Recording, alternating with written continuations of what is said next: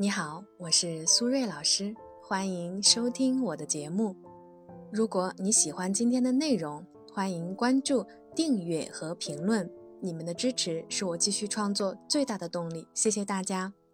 今天我们来回答一个网友的私信咨询。这个女孩呢，今年三十二岁，硕士学历。据她说呀，从开始工作到现在，家里的亲戚朋友啊，累计安排的相亲对象大概有十来个人。但是啊，基本上是全军覆没。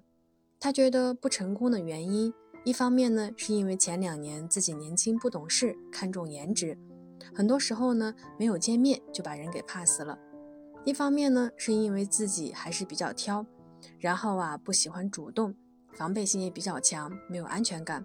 比如呢，在没有完全确定对方对他的兴趣之前，就肯定不会主动。他自己呢，也很困惑。为什么啊？相亲见一个黄一个，相亲的次数越多越灰心。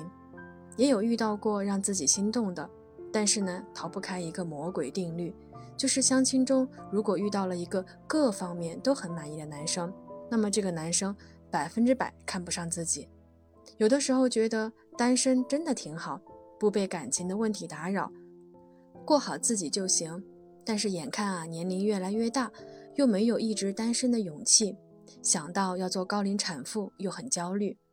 如果呢，正在听节目的朋友对我们今天的话题感兴趣，可以分享你的观点，在评论区和大家一起互动。当然，如果你也遇到了一些心理或者情感的困惑，也欢迎呢添加我的微信 b h 苏瑞和我聊一聊。再说一遍，我的微信是 b h 苏瑞。回到我们今天的主题。女孩一直相亲失败的原因啊，我个人觉得在于她想要的太多了。明明是奔着结婚为目的的相亲，却一直追求心动，这种既要又要的心态会导致自己的期望过高。换言之啊，既要求相亲对象符合结婚的现实条件，又要具备呢符合心动的软性条件。能够达到这双重标准的单身男生，在现实生活中本身就是凤毛麟角了。那如何才能破解总是相亲失败的魔咒呢？接下来呢，我给大家三个建议：第一，多务实，少务虚。什么是务实呢？比如说对方的道德水平、做事情的责任心、对人的同理心、对家庭的付出等等。那什么又是务虚呢？比如长相和身高，是不是风趣幽默、精致体面等等？因为好的亲密关系呢，夫妻两个人就像是攀岩者，你上不去了，我给你扶一下；我没地方踩了，你给我垫一下，彼此啊互相扶持，共同成长。所以呢，选择对象的时候多务实，不管是对方的工作能力还是道德水平，都是可以让你安心依靠的点。这些呢，远比一时的心动更加珍贵。第二，了解自己，认识自己是一门终身的功课。但是我觉得很多人啊，其实对自己的了解是不够的。比如说，我们今天分享案例里的女孩，她知道自己是一个被动和慢热的人，所以呢，自己喜欢主动热情的人。